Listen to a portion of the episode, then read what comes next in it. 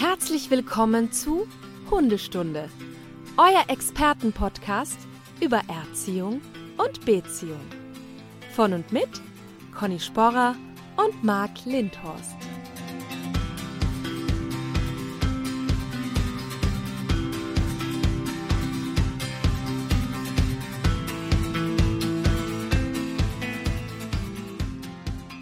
Einen schönen guten Morgen, Marc. Einen wunderschönen guten Morgen, Conny. Wie man sieht, scheint bei dir der absolute Hochsommer ausgebrochen zu sein. Ich beschreibe mal kurz, Oh was ja. ich sehe. Conny sitzt hier in einem blauen, Navy-Blau, Royal-Blau. Ich kenne, ich, also farbmäßig, es ist blau. Tanktop, oder wie heißt das? Wow, ich bin begeistert. Ja. Ja, ich bin, ja, ich bin voll im Game. Also was Mode betrifft. Wie man Ja. sieht, auch ich habe mich angepasst. Hier wieder. Natürlich diesmal nicht im Anzug. Wir haben ja keine Zuschauer, also Zuschauer vor Ort. Da darf ich etwas locker legerer mich kleiden. Ja, aber es ist natürlich ein Arbeitstanktop, ne? Das ist ein Logo drauf. Äh, Da, genau, da, genau, da ist das Logo drauf. Mhm. Von, äh, das dürfen wir sagen. Das sind ja unsere eigenen Hundeschulen, Martin Luther Dogs. Das natürlich. Ist ja auch bezahlte Werbung. Wir bezahlen das ja selbst. In diesen Zeiten habe ich mir sogar schon überlegt, einen Dogs Bikini zu machen. Ähm, ist aber bei uns eben aus Sicherheitsgründen nicht so empfehlenswert, muss ich sagen. Aber es, es war wirklich zum Verzweifeln. Ja, aber dann hätte ich gerne auch ähm, die Variante für den Mann. Also, also irgendwas, was, was auch ich tragen könnte Ja. dann als Bikini-Variante. Es gibt ja den Borat-Badeanzug. Ja. Vielleicht in der Form. Wäre das möglich? Einfach eine Badehose. Das wäre ne? schön. Aber nee, ist nicht. Ja. Machen wir nicht. Nee, da ist ja die Verletzungsgefahr zu So groß auch. Ja. Das machen wir nicht. Äh, Conny, weißt du übrigens, was wir heute haben? Den. Nein. Ratter, Ratter, Ratter. Unser 25-jähriges, wollte ich sagen, unser 25 25 Folge. 25. Wie heißt das denn? Folge. Ein Jubiläum. So schön, Ich, ja. ja. 25. Ja. Folge. Ich bin so leicht angeschlagen. Ich habe gestern meine zweite Impfung bekommen. Vielleicht merkt man das im Kopf, dass ich gerade so Wortfindungsschwierigkeiten habe. Also auf jeden Fall Jubiläum, 25. Folge. Das habe So. ich mir auch überlegt, wie, wie das denn dann wohl heißt. Ähm, äh, Silber, Silber-Podcast-Folge. genau. Papierene Folge. Ich weiß es nicht. Man weiß es noch nicht. Ja, aber schon 25 Folgen haben wir jetzt auf dem Buckel. Ja, und wir haben ähm, heute auch anlässlich dieses tollen Jubiläums ein brisantes Thema, könnte man sagen. Ja. Und ganz wichtig, ähm, übrigens passend zur Jubiläumsfolge, wir senden heute in Regenbogenfarben. Nicht wundern, wenn die heutige Folge anders klingt. Das liegt an den Regenbogenfarben. Also die UEFA wollte das zwar verhindern, dass wir heute in Regenbogenfarben Ja. senden, aber Conny hat gesagt, nein, heute haben wir den Regenbogenfarbenfilter eingeschaltet auf unseren Aufnahmegeräten. Wir können den auch nicht mehr abstellen. Ich weiß gar nicht, wo der Knopf dafür ist. Genau. Achso, ich entschuldige mich nochmals dafür, dass meine Tonqualität wohl in den letzten Folgen ein wenig gelitten hat. Ich habe jetzt hier an dem Gerät rumgespielt nach vielen Hinweisen, was ich hier machen kann. Ich hoffe, dass ich heute wieder so gut klinge wie die 22 Folgen oder 23 Folgen davor. Ja, an dieser Stelle auch nochmal einen großen Dank an Bernd, ein lieber Kunde von mir, der immer mit einem ganz spitzfindigen Ohr hört, was der Fehler ist und das dann auch sagen kann. Er hat nämlich ganz genau aufgedeckt, dass dein neues Spielzeug der Grund ist, warum das nicht so geklappt hat in der letzten Zeit. Aber ähm, wir, wir haben es hoffentlich jetzt gelöst. Genau, vielen Dank, Bernd. Äh, Spitz die Ohren und gib noch bitte nochmal ein Feedback, ob das jetzt besser Ja. ist. Ja, ich habe jetzt, was ich machen konnte, auf Hinweis, jetzt für die, für jetzt kommen wir auch nochmal zu unseren Technik-Freaks in unserer Community, die ja voll auf Technik stehen, also die Technik-Ecke. Ich habe den Kompressor und das Noise Gate deaktiviert und jetzt bin ich aber gespannt. Wir werden sehen oder hören. Jetzt bin ich gespannt. Also Marc, bevor wir gleich voll ins Thema Kastration starten, ähm, noch ein kurzer Ankünder vielleicht. Oh ja. Wir haben uns ja überlegt, so als Sommer-Special ähm, Hörer und Hörerinnenfragen zu beantworten. Das heißt, ihr habt quasi ab jetzt die Möglichkeit, uns per Mail Fragen zu schicken. Ihr findet ähm, die Mailadresse auch in den Show Notes. Ähm, könnte ich jetzt auch nochmal sagen, wenn es mir einfallen würde. Ne? Podcast.hundestunde.live ist die Mailadresse. ähm, und wir werden äh, die spannendsten Fragen auswählen und im Juli und August quasi eure Fragen beantworten. Wir haben dazwischen auch nochmal eine kleine Urlaubspause, aber ähm, wir möchten da so ein Special machen, um wirklich euren Fragen gerecht zu werden. Ihr habt die Möglichkeit natürlich fachliche Fragen zu stellen, uns Fragen zu stellen, was ihr schon immer wissen wolltet. Also ähm, keine Scheu und wir werden uns bemühen, das auch bestmöglich zu tun. Genau, also hauptsächlich zum Thema Hund natürlich. Man darf aber natürlich auch alles. Ja, ob die dann beantwortet werden, ist wieder, steht Also auf einem anderen sehen, Blatt wir versuchen Papier. alles zu beantworten. Was Ja. geht. genau, und da müssen wir natürlich gucken, ob wir die beantworten können. Aber eine Frage könnte zum Beispiel sein, wo haben sich Marc und Conny kennengelernt? Also das, die Geschichte dahinter. Ja, ja. Sowas, ne? Das würde ich noch preisgeben. genau. Damals an dem romantischen Abend in der Pizzeria, ne? Genau, genau, in Bonn. Es war in Es Bonn, war in Bonn. glaube ich. Nein, aber wir wollen jetzt nicht schon mal anteasern. Genau. Wir wollen das nicht an. Hier, aber all- bevor wir jetzt Hm. loslegen, ne? spannendes Thema haben wir heute gewählt, war auch viel ähm, großer Wunsch aus der ähm, Community, das Thema Kastration beim Hund, das wir dann so ein bisschen beleuchten wollen. Ja. Habe ich aber noch eine Frage an dich, Conny. Ähm, wie gesagt, wir sind ja Technik-Podcast, Mhm. Service-Podcast, alles haben wir herausgefunden. Ne? Aber wir müssen auch so ein bisschen so, so Promi-Talk, Gossip müssen wir auch machen ein bisschen, habe ich gemerkt. Das geht uns unter. Und meine Frage an dich, wenn Semmel ein Promi wäre, wer wäre sie? Uh, das ist eine gute Frage. Jetzt kommst du. Jetzt kommst du. Wer wäre Semmel als Promi? Es darf, also wie gesagt, international, ne? Es muss jetzt nicht äh, Österreich sein. Kannst, egal. Da kannst du in die Vollen gehen. Ne? Kurz überlegen. Wir können ja mal so, während ähm, bei Frau Sporer die Zahnräder rotieren, nochmal so Revue passieren lassen. Schlaglichter Semmel, sehr, sehr präsente Rüdin, die nicht den Vorwärtsgang scheut. Äh, die zwar sehr, also nicht die größte Hündin, aber glaubt, sie wäre die größte. Sehr selbstständig, sehr diskussionsfreudig. so, welcher Promi könnte das sein? Boah, das ist. Also wenn sie ein, ein Rüde wäre, glaube ich, Martin Semmelrogge. Oder wie heißt der andere, warte nochmal? Äh, nicht Heinz Hönig. Ich verwechsel die jetzt. Ich habe nämlich gestern das Boot nochmal geguckt. Und da kommen ja die ganzen Also, äh, ja, deutschen ich, Schlachtschiffe in Jung. die sind mir ja ein bisschen zu fremd als Österreicherin. Also, ich habe halt sofort so im Kopf gehabt, äh, irgendeine, irgendeine Diva. Irgendwie, ähm, ob, ob die nicht irgendwie doch, aber dann, dafür ist sie dann doch ein bisschen zu sehr äh, Straßenköter am Ende. Ah, Wollte ich gerade sagen, ich könnte mir Semmel Ja. nicht im langen weißen Kleid au- vorstellen auf so einem Ja, Empfang. aber, aber vom, vom Dievenhaften dann schon ein bisschen. Ich, ich lasse das, äh, ich lass das nochmal wirken und werde es nachreichen, weil die Frage ist mir zu wichtig, um jetzt irgendwas zu sagen. Ja, es äh, ich, äh, ist auch für mich ähm, die Frage mit äh, Herrn Doktor und Charlie. Mhm. Ich kann die auch leider nicht beantworten. Also ich bin auch, als ich das mir überlegt habe, dachte ich, wer könnte ja Doktor und Charlie sein? Äh, Für Herrn Doktor fällt mir keiner momentan ein. Mhm. Das ist schwer. Aber Charlie wäre es, es äh, gab mal einen prominenten Partygänger, Michael Ammer. Der hat auch mal so Promi-Partys gemacht. Das würde vielleicht zu Charlie passen. Ja. Der ist immer gut drauf, total nett, will keinen Streit. Herr Ammer war leicht wohl, äh, ich hoffe, die Anwälte verzeihen mir das. Ich habe das nur gehört und gelesen, hatte wohl Probleme mit bestimmten Medikamenten und Mhm. Mittelchen. Ja, das ist ja bei Charlie hoffentlich. Deswegen, nicht also das ist bei Charlie nicht. Nein, Ja, nein, nein, nein. nein. okay. Der ist nur abhängig vom eigenen Glückshormoncocktail. Ja. Da ist eine große Abhängigkeit. Also gut, vielleicht bis nächstes Mal fällt uns was ein.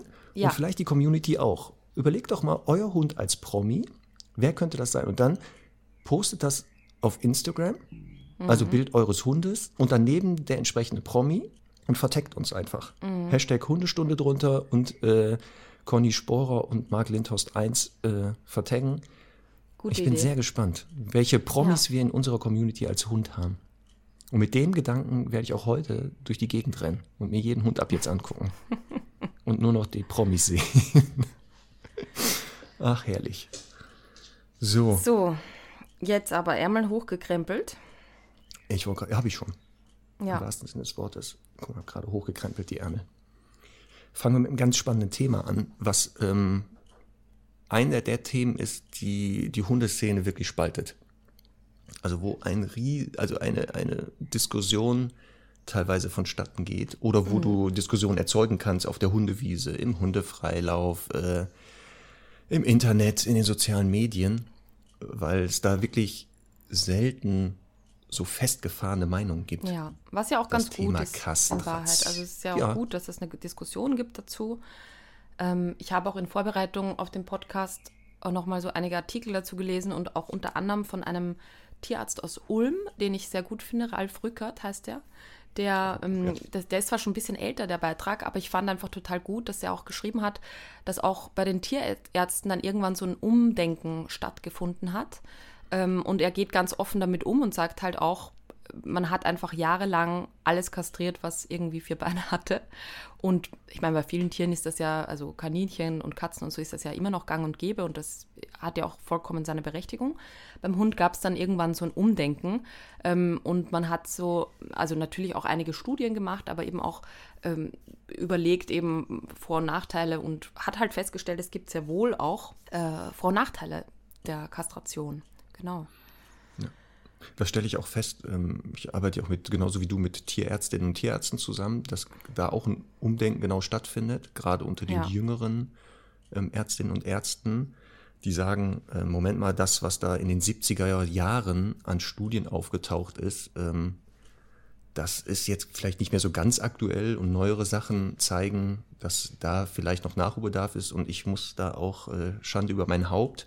Als ich vor 16 Jahren angefangen habe, war ich ähnlich motiviert wie die Tierärzte teilweise zu sagen, alles, was nicht bei drei auf den Bäumen ist, sie wollen nicht züchten und so, Ja. lassen wir doch mal lieber kastrieren. Ähm, Und auch mit der Argumentation, da kommen wir nachher zu, was sind so Gründe für eine Kastration, wo ist es vielleicht sinnvoll, wo muss man vielleicht drüber nachdenken nochmal. Ähm, Ich auch damals argumentiert habe, und das sehe ich auch anders, weil diese Studie, wie gesagt, uralt ist und so ganz stimmt das nicht, dass Hündinnen dadurch vor bestimmten Krankheiten geschützt werden können, was ja stimmt theoretisch, aber die Zahlen, die Daten, die damals in den 70ern da vorgebracht wurden, nicht so ganz passen. Wie gesagt, deswegen, ich habe auch mich ja jetzt, jetzt immer weiter fortgebildet und sehe das jetzt ein bisschen differenzierter. Also jetzt ist es wirklich so, das ist eine Einzelfallentscheidung je nach Hund ähm, und je nachdem, was es da geht. Aber da werden wir genau drauf einsteigen, sodass am Ende unsere Hörerinnen und Hörer so ein bisschen Überblick bekommen. Noch verwirrter sind als vorher. Genau, wenn mehr Fragen entstehen als vorher, das ist gut. Ähm, und weil dieses Thema ja auch ähm, unterschätzt wird. Also das Total. ist ja nicht nur ein massiver Eingriff, also eine Operation, wir sprechen von einer OP ne, eigentlich, Ja. wenn es äh, chirurgisch gemacht wird, Ja. die bei der Hündin viel größere Eingriff ist als beim Rüden sogar, Ja. ähm, aber auch ein massiver Eingriff in den Hormonaushalt. Und da denken dann viele, ja, das bisschen Hormon, nicht unterschätzen. Ja, und vielleicht auch da gleich vorweg. Ähm, wir haben ja mit vielen Kundinnen und Kunden zu tun, die dann kommen und sagen, ja, ich habe mit dem Tierarzt da und da Kastration besprochen. Und dann kriege ich manchmal sehr große Augen und denke, diesen Hund jetzt kastrieren, Katastrophe.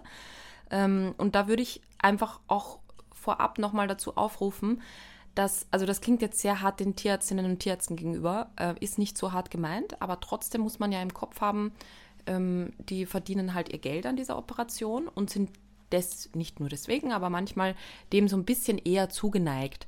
Und ich würde einfach gerne auch dazu ermutigen, das Ganze eben nicht nur den Tierarzt entscheiden zu lassen, sondern gerne auch nochmal Rücksprache mit einem Trainer, einer Trainerin dazu zu halten. Ja, weil es eben auch äh, viele verhaltenspsychologische Veränderungen geben kann und manchmal auch die Vor- und Nachteile nicht so richtig, finde ich, dargelegt werden. Und das, finde ich, zeichnet einen guten Tierarzt aus, eine gute Tierärztin aus.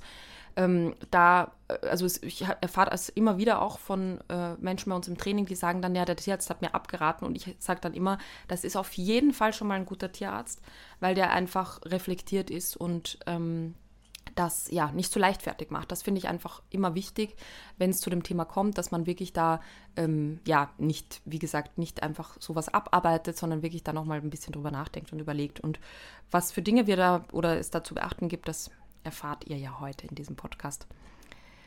Genau, weil beim Tierarzt natürlich er ist oder sie, das ist, wenn es um medizinische Gründe geht, natürlich, ne, das Fachwissen ist dann da vorhanden, hoffentlich. Und da haben wir beide dann so gefährliches Halbwissen. Ähm, aber spannend ist genau, ähm, in Deutschland, das eine große Versicherung hat hier eine Studie erstellt, was sind so die häufigsten OPs bei Hunden? Also in deutschen Tierschutz, äh, in deutschen Tierkliniken oder Tierarztpraxen. Platz 1 mit 17 Prozent Tumor-OPs. Also das Entfernen von Wucherung, ob gut oder bösartig. Und direkt auf Platz 2 mit 16 Prozent kommt schon die Kastration. Deswegen böse Zungen behaupten, dass die Kastration auch gerne deshalb so oft gemacht wird, weil sie ein, eine Einnahmequelle darstellen könnte. Mhm. Ja, also das gibt es bestimmt ja. auch unter Tierärzten, äh, dass das so gesehen wird und dann auch missbraucht wird, ähm, weil es aber aufpassen, eigentlich in Deutschland und übrigens auch in Österreich, in der Schweiz glaube ich auch, in anderen Ländern wird das auch geregelt, ähm, verboten ist. Also eigentlich darf man gar nicht kastrieren. In Deutschland regelt das Paragraph 6 des Tierschutzgesetzes und bei euch habe ich festgestellt, Paragraph 7. Der ja. sagt eigentlich, kastrieren gibt es nicht. Jetzt muss man dazu sagen, ähm, dass die, äh, dieser, diese Paragraphen ein bisschen später auch wieder aufgehoben werden, weil dann äh, ja schon dabei steht, dass quasi ähm, aus medizinischen Gründen und oder aus wichtigen Gründen sowas quasi möglich ist. Und ich meine, das ist ja leider von einem Tierarzt immer sehr, sehr leicht äh, zu diagnostizieren. Ähm, zu sagen, es war halt einfach medizinisch nötig. Ähm, aber trotzdem finde ich erstmal gut, dass da so ein bisschen Gewitterwolken aufgemalt werden und ähm, dass, dass es da so Gesetzestexte dazu gibt, auf jeden Fall. Ja, und deswegen hast du auch angesprochen, ja genau, eigentlich verboten. Natürlich wird es ja gemacht, also muss es ja Ausnahmen geben. Mhm. Und in Deutschland als auch in Österreich habe ich gesehen, gibt es so grob drei Gründe, wo das Gesetz sagt, dann ist es doch möglich. Das eine, das hast du schon gesagt, das sind medizinische Gründe. Das ist hier in Deutschland, auch in Österreich, sehr schwammig geregelt, nach tierärztlicher Indikation. Ja. Also da muss man mal gucken, was das bedeutet genau. Ja. Und der andere, also die anderen beiden Gründe hier in Deutschland, der eine ist, um eine unkontrollierte Fortpflanzung zu verhindern. Mhm. Das ist weder in Österreich noch in Deutschland ein für mich Grund, denn ich kann verhindern als Halter, dass sich mein Hund unkontrolliert fortpflanzt. Also das ist für mich ein No-Go. Das geht gar nicht zu sagen, ja, ich, äh, sonst habe ich Panik, dass meine Hündin Kinder bekommt oder mein Rüde ständig ungewollte Schwangerschaften erzeugt. Also da ist die Verantwortung des Halters. Das sehen wir, glaube ich, beide gleich, oder? Absolut. Es gibt einen österreichischen Verhaltensbiologen, der hat einmal einen Satz gesagt, den ich sehr oft zitiere, und zwar, wer die Sexualität seines Hundes nicht im Griff hat, der sollte gar keinen halten. Und ich meine, das Kann ich nur unterschreiben. spricht ja, ja, sowieso äh, auch für ganz viele andere Themen, aber da ist es halt wirklich, also das nur aus, aus quasi Faulheit zu machen, um zu sagen, dann kann der besser rumstreunen, ähm, das geht natürlich gar nicht. Ja. Nee, das ist ein absolutes No-Go. Und der andere Grund oder die Ausnahme, da steht dann auch wieder etwas Schwammiges, zur weiteren Nutzung oder Haltung des Tieres eine Unfruchtbarmachung vorgenommen werden muss. Mhm. Das ist dann so ein diffuses Ding, wobei, ja. jetzt muss ich schon mal sagen, da steht ja um die weitere Nutzung, Haltung eine Unfruchtbarmachung. Mhm. Das Spannende ist übrigens, ähm, man kann Hunde, Katzen kann man übrigens auch, sterilisieren. Damit oh, sind ja. sie auch unfruchtbar. Das, das wäre die Alternative eigentlich. Ne? Genau, da sollten wir vielleicht eh gleich mal so zur Begriffsdefinition übergehen. Ähm, ja. Was ist eine Kastration eigentlich? Also beim Rüden ganz einfach die Entfernung der Hoden. Ähm, ist ja auch, muss man tatsächlich sagen, ich war mal dabei bei meinem ähm, ersten Rüden bei der Kastration, ein relativ unkomplizierter Eingriff. Also das sieht ja wirklich auch, da fließt wenig Blut und so. Das, das ist wirklich, da wird ein Schnitt gemacht, die werden da rausgeholt, abgebunden, zack, weggeschnitten.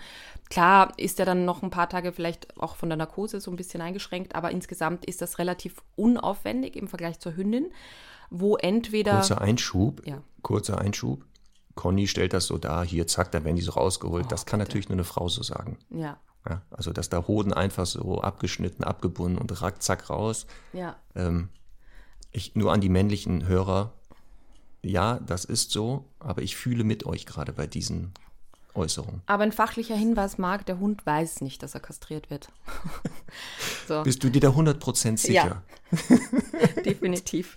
Weil das ist ja oft so ein Grund für Männer, ne, ja. dass die sagen, mm, nee, lieber nicht. Der ja, arme, die werden arme immer ein bisschen mitkastriert. Ja. ja, sehr gut.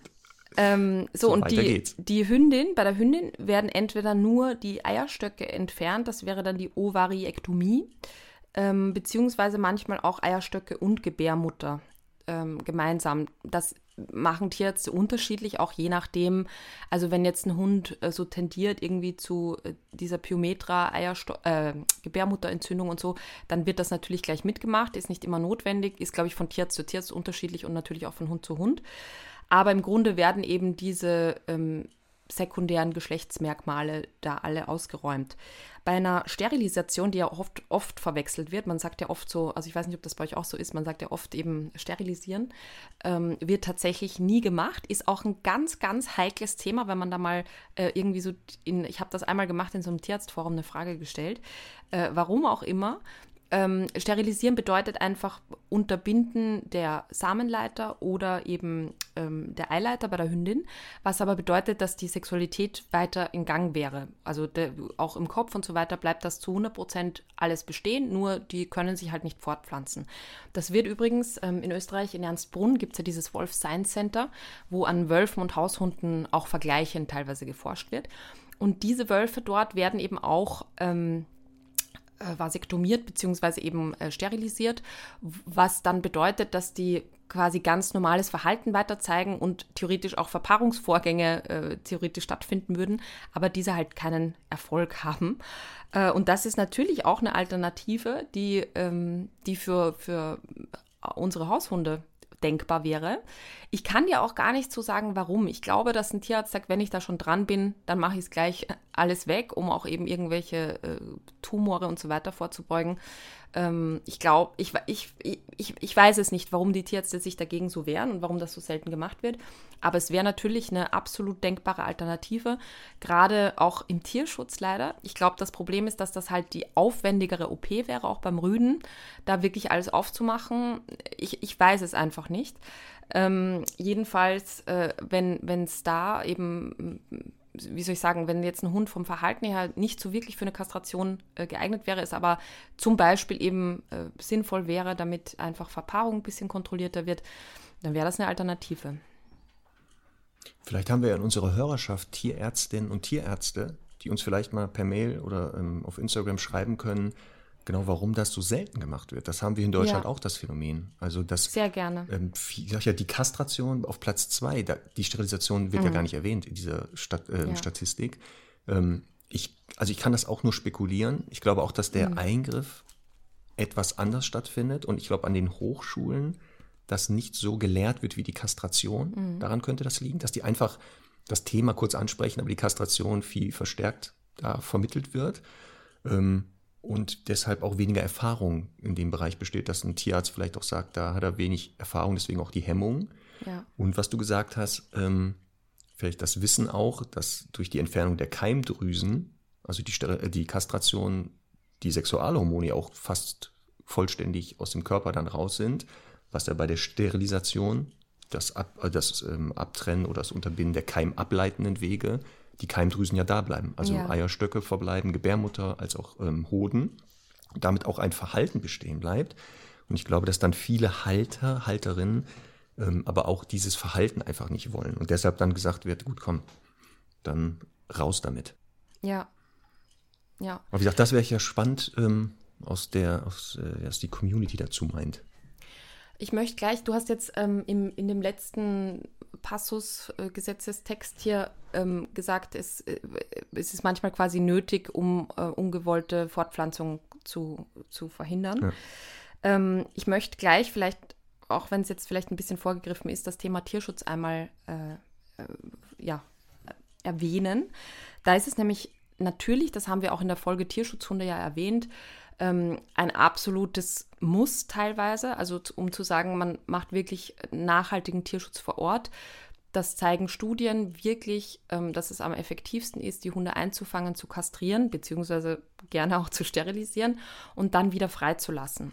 Ähm, das ist so das adäquateste Mittel, äh, um auch die Population mittelfristig zu verringern.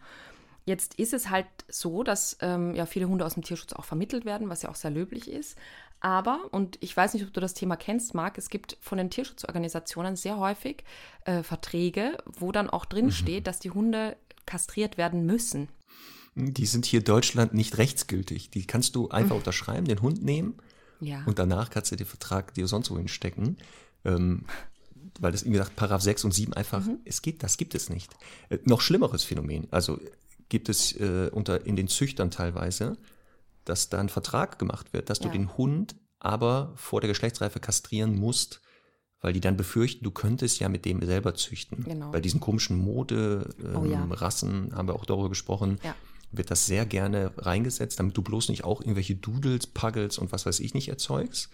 Ähm, und da teilweise, und das ist richtig, das ist richtig äh, ähm, Gesetzesbruch, werden die Welpen schon kastriert übergeben. Mhm. Also sollte ich davon mal hören unter mhm. Kunden, würde ich, wäre es, glaube ich, der, einer der ersten Fälle, wo ich sage, diesen Züchter werde ich anzeigen. Ja. Äh, also geht gar nicht. Das ist bei den Züchtern, finde ich, immer ein bisschen halt auch eine Frage der Ehre. Das ist noch ein bisschen anderes Thema. Beim Tierschutz verstehe ich ja, zu sagen, wir wollen auf gar keinen Fall äh, noch mehr Hunde produzieren. Ähm, und ich habe das halt leider immer wieder, dass halt Kunden kommen und sagen, ja, wir müssen die aber kastrieren und eben gar nicht so reflektiert drüber nachdenken. Gott sei Dank kommt es dann zur Sprache und ich sage dann, bitte, bitte nicht. Und ich sage auch immer, es wird einfach, also wenn es da eine äh, Erklärung gibt und auch eine fachliche Erklärung, dass das für das Verhalten des Hundes eben nicht ganz produktiv oder konstruktiv ist, ähm, dann einfach nicht machen. Aber es gibt ja leider viele Kunden, die da ganz unreflektiert rangehen. Ich hätte das wahrscheinlich früher auch nicht hinterfragt und einfach gemacht. Ähm, und da äh, habe ich mir, also ich arbeite, arbeite, ja mit einigen Tierschutzorganisationen zusammen ähm, und ich habe das Thema mit der, äh, mit der Gründerin und ja, Gründerin, Präsidentin von einem Verein ähm, besprochen und die ist da auch sehr, also wir haben eine sehr emotionale Diskussion darüber geführt, weil ich gesagt habe, ihr könnt das nicht so reinschreiben. Das sind wirklich, also für manche Hunde hat das wirklich massive Folgen und das kann man nicht einfach so generalisieren, pauschalisieren. Und ähm, habt ihr dann vorgeschlagen, dass sie quasi zu, zusätzlich zu dem Vertrag so einen Anhang macht und den habe ich verfasst, ähm, wo wir quasi über die Pros und Kontras der Kastration nochmal aufklären, sodass es dann quasi ein bisschen halt auch nochmal jedem selbst zu denken geben kann. Also wirklich, das ist sehr neutral formuliert und objektiv. Da biete ich gerne an, auch wenn ihr eine Mail schreibt, ähm, diese, diese, diese, dieses PDF nochmal auch äh, nachzuschicken, weil das finde ich ist ein sehr konstruktiver Beitrag im Tierschutz eben auch zu sagen, okay, die also diese Kastrationsklausel in den Verträgen ein bisschen eigentlich veraltet, ähm, vielleicht zumindest, also wenn sie schon nicht rausgenommen werden kann, dann zumindest einfach nochmal genauer darüber aufgeklärt werden kann. Genau, wo ich dir recht geben muss, wenn es jetzt sich um Auslandstierschutz handelt, also im Ausland Tierschutz betreiben, da kann das in vielen Ländern vielleicht sinnvoll sein, was du mhm. gesagt hast, die Hunde vor Ort zu kastrieren, aber dann wieder zu übergeben den Haltern und oder wenn sie da halbfrei oder frei leben, die wieder auszusetzen, um da zu verhindern, dass da äh, weitere Hunde entstehen. Aber ein Hund, der aus dem Ausland unkastriert nach Deutschland kommt, da genau gebe ich dir recht, kann man vor Ort immer noch entscheiden, ist eine Kastration wirklich sinnvoll, nicht nochmal.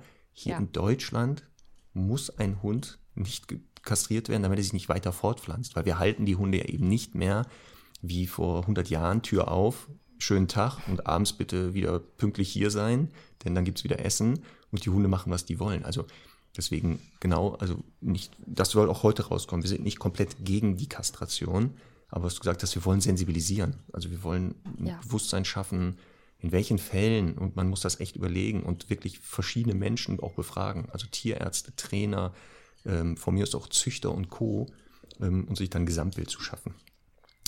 Aber fangen wir mal an, gehen wir mal in medias res, wie oh, der ja. Franzose sagt. so, ähm, Warum eben Kastration so im Einzelfall zu betrachten, weil sie ja Auswirkungen hat. Das haben wir schon mehrfach jetzt gesagt. Sowohl körperliche Folgen, also der Eingriff wird körperliche Folgen haben, als auch Auswirkungen aufs Verhalten. Und dann wissen wir auch, warum eine Kastration manchmal sinnvoll ist oder unsinnig. Deswegen fangen wir mal am besten so an, denke ich. Ja, schieß mal los. Schieß mal los mit deinen Gründen für Kastration. Ja, also wir fangen mit denen an, die auch sehr schnell erkennbar sind, oft bei vielen Hunden, beziehungsweise ähm, wo auch jemand, der jetzt nicht im Thema so drin ist, erkennt, oh, könnte kastriert sein. Die erste körperliche Folge, die bei allen kastrierten Hunden eintreten wird, ist, äh, dass die Verbrennungsleistung, der Stoffwechsel, runterfährt. Man sagt ungefähr 30 Prozent. Ähm, das hat damit zu tun, weil die Sexualhormone in einem großen Netzwerk von anderen Hormonen ja ähm, auftauchen, die alle irgendwie zusammenhängen und beeinflussen.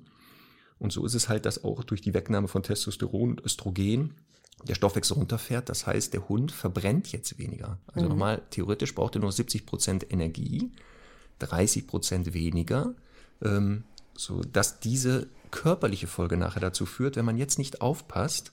Ähm, ich hatte letztens wieder zwei, drei Kandidaten, die waren kastriert, wo man von außen sehen konnte, der ist wahrscheinlich mal kastriert worden. Sie haben eins nicht verpasst, mhm. das Futter umzustellen. Also Übergewicht. So ist es. Ne? Also 30 Prozent, ja. die man nicht mehr braucht, werden dann schon mal für spätere Zeiten angelegt. Das ist ein ganz wichtiges Thema, weil man hat ja immer so im Kopf, die Hunde werden dick nach der Kastration, aber die werden dick gemacht, mhm. weil die halt einfach das gleiche, die gleiche Menge an Futter kriegen. Ähm, und dementsprechend natürlich dann auch mehr aufgehen. Also man muss das Futter anpassen, die Futtermenge anpassen und dann ist das Ding ja, also äh, das ist ja absolut dann kein Grund dagegen erstmal. Ne? Und in, ich muss auch dazu sagen, in Einzelfällen, es gibt manchmal im Kundenkreis so Fälle, wo Hunde wirklich extrem dünn sind und nicht zunehmen. Und da hatte ich auch mal ähm, den Fall, dass eben die Kundin gesagt hat, da, durch die Kastration wird jetzt nichts mehr kaputt gemacht. Der Hund war, weiß ich nicht, vier, fünf Jahre alt und hat den dann kastrieren lassen und der hat wirklich dann genau ordentlich zugenommen und ähm, hat einfach halt ein bisschen mehr auch gefressen, einfach. Ähm, die hat natürlich vorher auch vieles herumprobiert und dann fand ich das auch also nicht zu verwerfen, weil man, man möchte ja nicht dann dauernd so ein Knochengerüst irgendwie da vor sich haben. Das ist ja kein gutes Gefühl, ähm, weil man das Gefühl hat, da stimmt irgendwas nicht. Also das war in, in, im Einzelfall ist das sogar dafür tatsächlich ganz okay. Ja. Und das könnte ich mir auch vorstellen. Also wenn ein permanentes Untergewicht vorhanden ist, was nicht anders behoben werden kann, weil man einfach da nicht rankommt, da könnte das wirklich im Einzelfall eine medizinische Indikation sogar bedeuten. Genau. Weil diese appetitdämpfende Wirkung, die ja auch gerade die sexuellen Hormone haben, die entfällt ja. Also einerseits, ja. und das ist das, das Blöde für die Hunde, die verbrauchen jetzt nur 70 Prozent Energie, haben aber sechsfach so viel Kohldampf den ganzen Tag, mhm. weil sie ja ein Hobby genommen bekommen haben, Sexualität. Und das führt bei Mensch und Hund dazu, wenn man Langeweile hat, dass man vielleicht dann auch mal eher isst, als was anderes zu tun. Und dann kommt genau dieser Teufelskreis. Also aufpassen, die äh, Neigung zu Übergewicht kann schon die erste körperliche Folge sein. Und die unterschätzen viele. Ähm, ja. Übergewicht ist bei Hund und Mensch lebensverkürzend. Das wirkt sehr stark lebensverkürzend. Das stimmt. Und das unterschätzen viele, vor allem beim Hund, weil ähm, wenn jetzt ein Mensch mal ein paar Kilo zu viel hat, dann ist das in Proportion äh, zum, zu seinem Körpergewicht einfach ein paar Prozent. Beim Hund ist das aber schon massiv. Ne? Also ich bin jetzt keine gute Mathematikerin, aber trotzdem kann man sich ja ausdenken, dass wenn ein Hund mal vier, fünf Kilo zu viel hat, ist das schon wirklich, also beim 25 Kilo Hund schon massiv mehr und ähm, das wird echt unterschätzt und da finde ich auch immer so wichtig, das ist ein bisschen ein emotionales Thema bei mir, zu sagen, okay, bei mir selber, da kann ich es ja für mich verantworten, weil ich bin ja für mich selber verantwortlich. Für ein drittes Lebewesen, also im Zweifel auch ein Kind oder ein Hund, finde ich halt, ist man einfach in der Verantwortung, das ein bisschen zu überwachen und auch im Zweifel ja. eben dagegen zu steuern.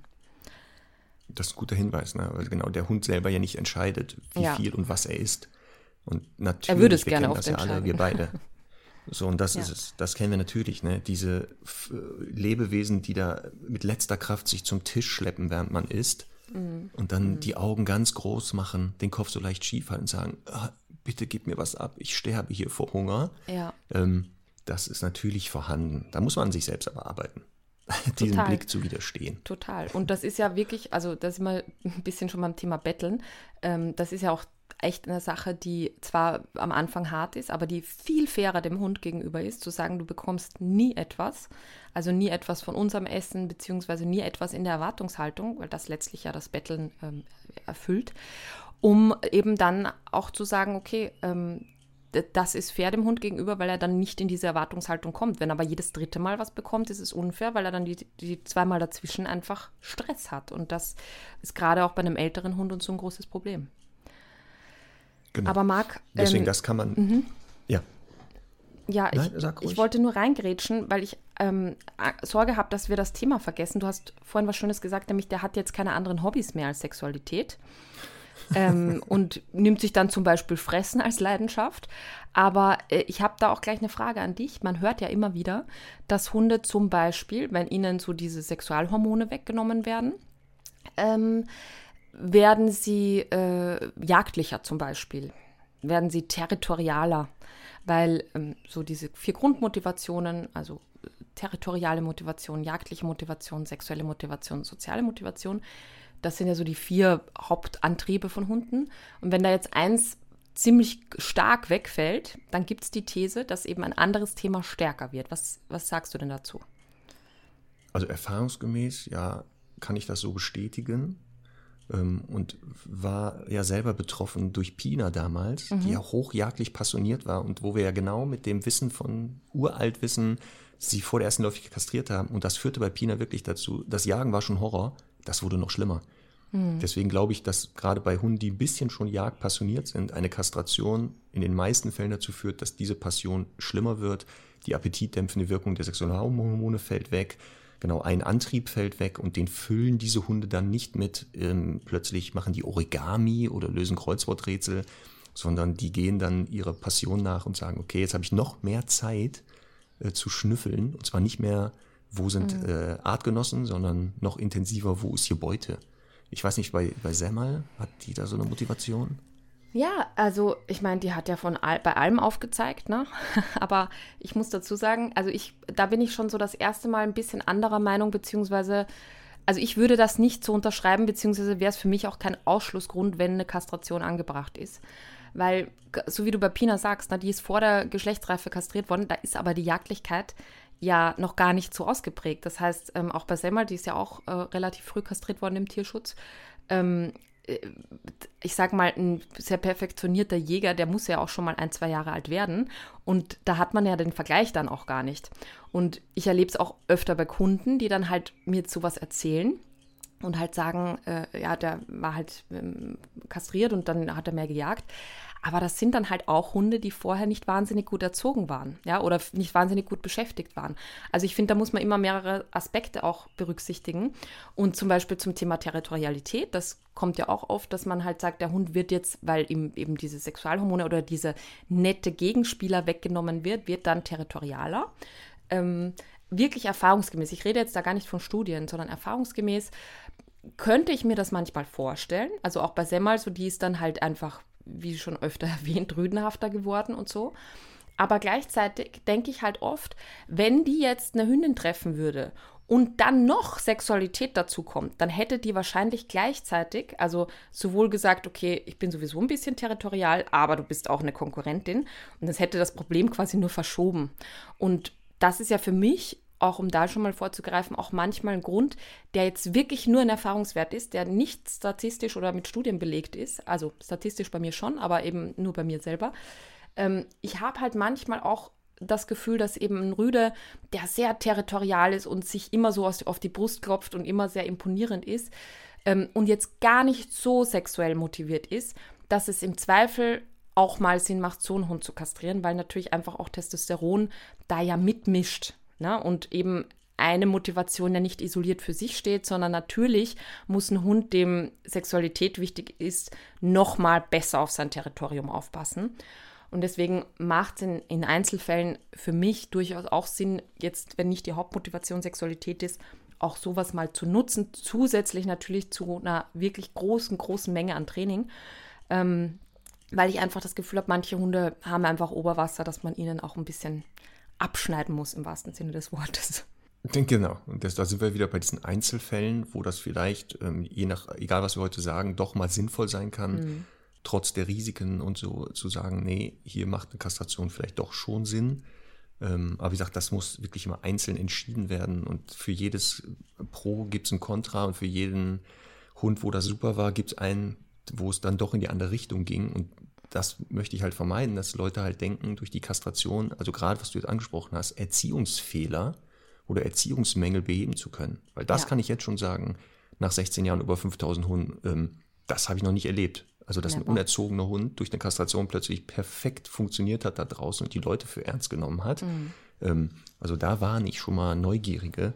Da muss man dann wirklich äh, ran und sagen, nichts ist, das hat mit Erziehung zu tun mhm. weil das, wie gesagt, hormonell gar nicht beeinflusst, also die Erziehung da mit diesen Hormonen ja gar nichts zu tun hat. Total. Das funktioniert ja nicht. Ja. Das ist nicht so, nein. Ähm, ja, weitere körperliche Folge ähm, bei einer Kastration, die fatal wird, gerade im Alter, ähm, die Schilddrüsenunterfunktion. Auch das tritt durch die Kastration automatisch ein.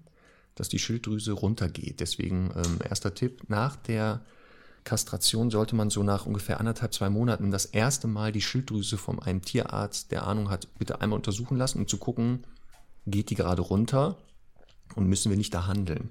Weil gerade die Unterfunktion der Schilddrüse, wenn wir über Verhalten sprechen, schon massiv Verhalten beeinflussen kann. Also ähm, ja. Stichwort Ängstlichkeit, Unsicherheiten, sehr oft Schilddrüsenunterfunktionsbedingt. Und dementsprechend kann es auch passieren jetzt durch die Unterfunktion der Schilddrüse, dass genau solche Themen nämlich kommen. Ähm, Angst, Unsicherheit, die schon mal ein Thema waren, verstärkt oder auch entstehen können. Das wären dann so eigentlich die Kontras, nämlich wenn ich einen sehr ängstlichen, unsicheren Hund habe und es keinen medizinischen Grund gibt, also keinen absolut medizinischen Grund einer Kastration, dann sollte man aus Verhaltensgründen sehr, sehr vorsichtig sein mit der Kastration. Wie hast du da die Erfahrungswerte ja. mit so unsicheren, ängstlichen Hunden und Kastration? Gerade Tierschutz nämlich? Ja, also das ist ja für mich immer das Hauptargument. Ich bin ja, wie man vielleicht schon so ein bisschen durchhört, ähm, im Laufe meiner Erfahrungen und Jahre jetzt immer ein bisschen mehr pro Kastration, wobei ich glaube ich, immer ein bisschen die, die kommen und sagen, auf jeden Fall kastrieren, da äh, spreche ich dann immer mit Gegenargumenten und die, die halt absolut dagegen sind, ähm, da argumentiere ich auch mal gerne dafür. Je nach, natürlich immer je nach Fall und je nachdem, wie es Sinn macht.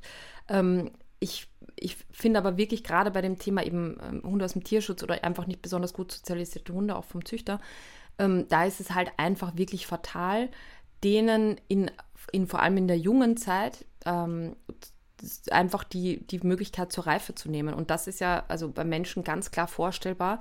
Wenn man jetzt bei einer Zwölfjährigen sagt, ich äh, entferne dir äh, alle wichtigen Geschlechtsorgane quasi und, und äh, ja, möchte die dann erwachsen werden lassen, dann toi, toi, toi. Ne? Also das, das lässt sich ja im Grunde ganz, ganz leicht vorstellen beim Menschen und so ist das dann halt auch beim Hund.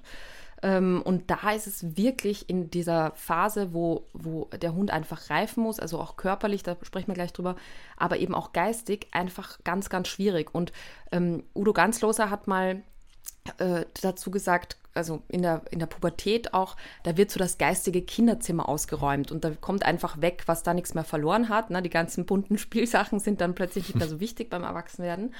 Und wenn eben ein Hund äh, dieses Kinderzimmer nie ausräumen muss, weil das halt einfach äh, quasi an einem Punkt gekappt wird, dann kann es eben sein, dass halt sich da noch vieles vermischt und das hat dann halt natürlich auch negative Auswirkungen.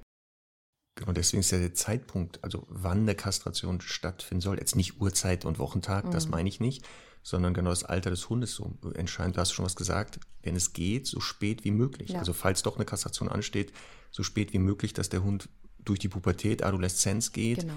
Bei einer Hündin sagt man, schön wären drei, vier Läufigkeiten, mhm. dass die wirklich körperlich wie geistig die wichtigsten Veränderungen stattgefunden haben. Denn nicht unterschätzen, einen Hund in der Pubertät, Adoleszenz zu kastrieren, bedeutet in meisten Fällen, der Hund bleibt sein Leben lang in dieser Phase. Ja. Und ich weiß nicht, ob jemand 10 bis 15 Jahre einen pubertierenden Hund an seiner Seite möchte, der jeden Tag aufs Neue testet, Grenzen testet und äh, stressinresistent ist und, und, und. Da möge jeder selber mal überlegen. Genau. Weil das, wie gesagt, mit Pina ja auch war, dass, dass diese, diese Phase des Zusammenwachsens dadurch sehr viel länger gedauert hat. Also vier, fünf Jahre haben wir mit der echt ja. Diskussion geführt, ja. wo ich glaube, durch, dass die vielleicht mit zwei, drei fertig gewesen ja. wäre. Aber ja. es ist ja auch manchmal so, dass es eben durchaus äh, Sinn macht, bewusst früher zu kastrieren. Also jetzt nicht eine ganz frühe Frühkastration mit ein paar Monaten. Aber ähm, es gibt einfach Hunde, also gerade so die großwüchsigen, manchmal Herdenschutzhunde, aber durchaus auch mal kleinere Terrier oder so, wo man das Gefühl hat, die sind jetzt schon so ernst in ihrem Verhalten. Da möchte ich diese Kindlichkeit, die noch ein bisschen in ihnen steckt, ähm, bestmöglich konservieren.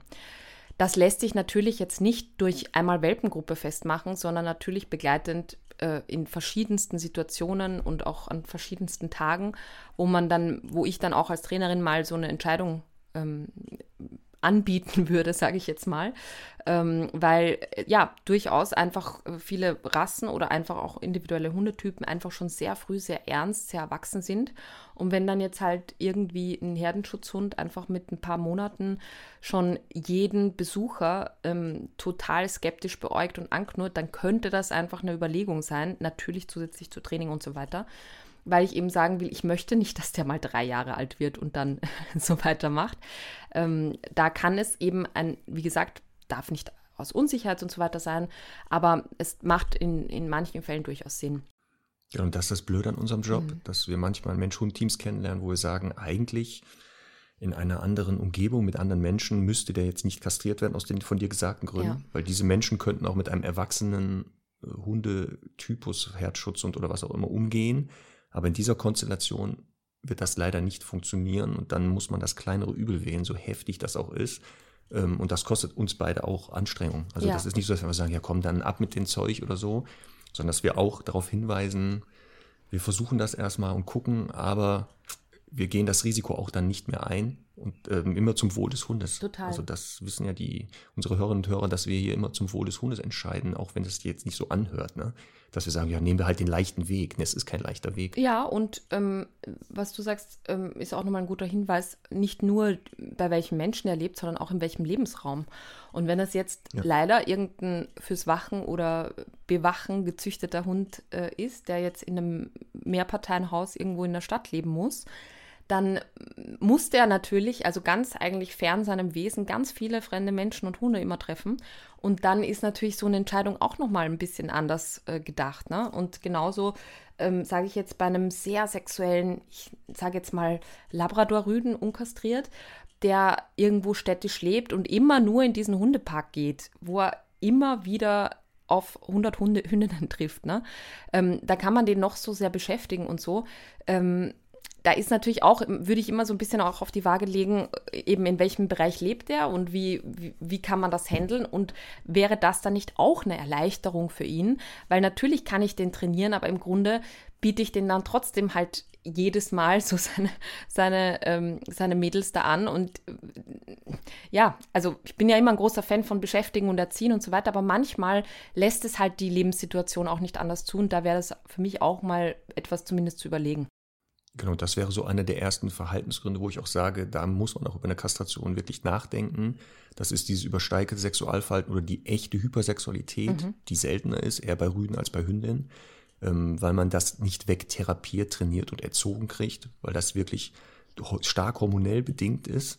Ähm, und dann es wird auch also nicht lange, da würde ich auch nicht mehr lange fackeln und so, weil der Leidensdruck für Hund und Halter sehr oh, hoch ja. ist. Also das sind die Rüden, die du beschreibst wenn die ein bisschen übersteigert sind oder wirklich gestört, die ja Hunde sehen und die nur noch als Sexualobjekte wahrnehmen. Mhm. Also nichts mehr anderes, kein Spielpartner ja. oder irgendwie was anderes, sondern wirklich sofort sexuelle Erregung zeigen, unabhängig vom Geschlecht, unabhängig vom Zyklus, unabhängig ja. kastriert oder nicht kastriert. Ja. Also äh, sogar das Alter, teilweise Welpen sexuell bedrängen, wo man sagt, also das ist weder für den Hund schön als auch für diese Gesellschaft und vor allem für die anderen Hunde und die ja sogar, wenn Hündinnen die massiv korrigieren, weil sie sagen, spinnst du mhm. eigentlich, ich habe keinen Bock auf dich, nach drei Sekunden ja wiederkommen. Ja. Und das ist ja sowas, dann wirklich, also tut man dem Hund keinen Gefallen. Was, weil viele ja sagen, ja gut, pro Kastration, wenn ich den Hund ja nicht kastriere, dann leiden die ja, weil sie sich ja nicht fortpflanzen dürfen. Mhm. Das ist aber menschlich gedacht. Total. Denn da gibt es Studien unter freilebenden Hunden oder so verwilderten Hunden, dass eigentlich der Großteil der Hunde, die da draußen rumrennen, so zwei Drittel ungefähr, mhm gar niemals zum Schuss kommen. Mhm. Also das höchste der Gefühle ist, die dürfen mal bei einer Hündin hinten vielleicht lecken und dann kommen meistens schon die Rüden und sagen, hier, adios amigo, die gehört mir. Das heißt, so dieser Leidensdruck das ganze Jahr haben die nicht. Das sehe ich nicht. Bei Hünden ist es ja eh nur zweimal im Jahr zyklusabhängig. Ne? Total, ne? ja. Ja, das ist ein, auch ein ganz wichtiger Punkt. War ja auch letztens eine Frage, die an uns geschickt wurde. Ähm, leidet da die Hündin, die muss das ja einmal haben. Und ich finde, also das ist vielleicht auch nochmal ein wichtiger Punkt. Es gibt ja dann ähm, auch Menschen, die vielleicht eh schon ein bisschen übersexuell motivierte Rüden haben, die dann sagen, ja, aber einmal hätte ich das schon gerne, dass der deckt oder der Züchter möchte das. Und da muss man auch ganz klar dazu sagen, das ist ähnlich wie bei Jagdverhalten und anderen Verhaltensweisen. Wenn der Hund da einmal damit Erfolg hatte, ähm, ist es in aller Regel nicht so, dass es weniger wird nachher. Und da gibt es halt mhm. wirklich viele Fälle, wo ich immer sagen würde, auf gar keinen Fall lass den das machen, weil es ist jetzt eh schon sehr, sehr schwer zu kontrollieren. Und danach, wenn der einmal gelernt hat, wie es geht quasi, tendenziell ein bisschen schwierig, ja. Ich kann mich noch erinnern, als Charlie äh, das erste Mal in einem Hundefreilauf eine läufige Hündin entdeckt hat. Mhm. Also, die, ich habe den schon oft erlebt, erregt, aber so erregt noch nie. Ähm, und das, was du sagst, ja, genau, ähm, da muss man wirklich ein Auge drauf mhm. haben. Da muss man einfach ein Auge drauf haben und wirklich das im Einzelfall nochmal entscheiden. Ja.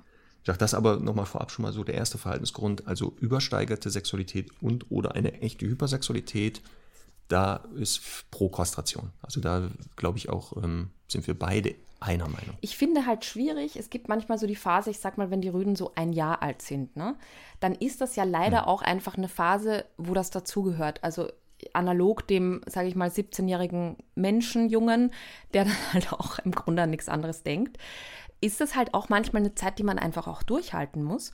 Das Problem ist aber, wenn es tatsächlich übersteigert ist und ein guter Trainer, eine gute Trainerin kann das erkennen, dann ist es natürlich auch ein bisschen kontraproduktiv zu sagen, ja, da warten wir noch mal zwei Jahre, weil sich das dann halt auch wieder manifestiert.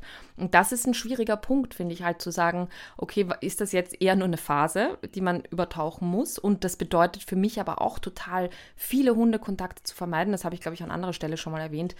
Ich würde, wenn, wenn ich quasi dem Hund die Sexualität hm, quasi äh, behalten lassen möchte dann würde ich natürlich auch dafür sorgen, dass der wenig Erfahrungen damit hat. Das heißt, gerade in dieser heißen Phase tatsächlich wenige Hündinnen trifft, wenig an Urin leckt, ähm, wenig von dem ausleben kann, weil an anderer Stelle bei Jagdverhalten sagen wir ja auch, der darf nicht fünfmal die Woche einen Hasen jagen, um äh, ihm dann äh, am Samstag im Anti-Jagd-Training beizubringen, das ist eine blöde Idee.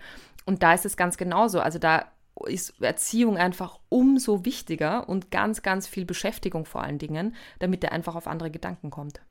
Genau, und das ist so ein zweischneidiges Schwert, manchmal so ein Tanz auf ganz dünner Klinge. Wie viel lasse ich beim unkastrierten Rüden sexuelles Verhalten toleriere ich, lasse ich laufen? Mhm.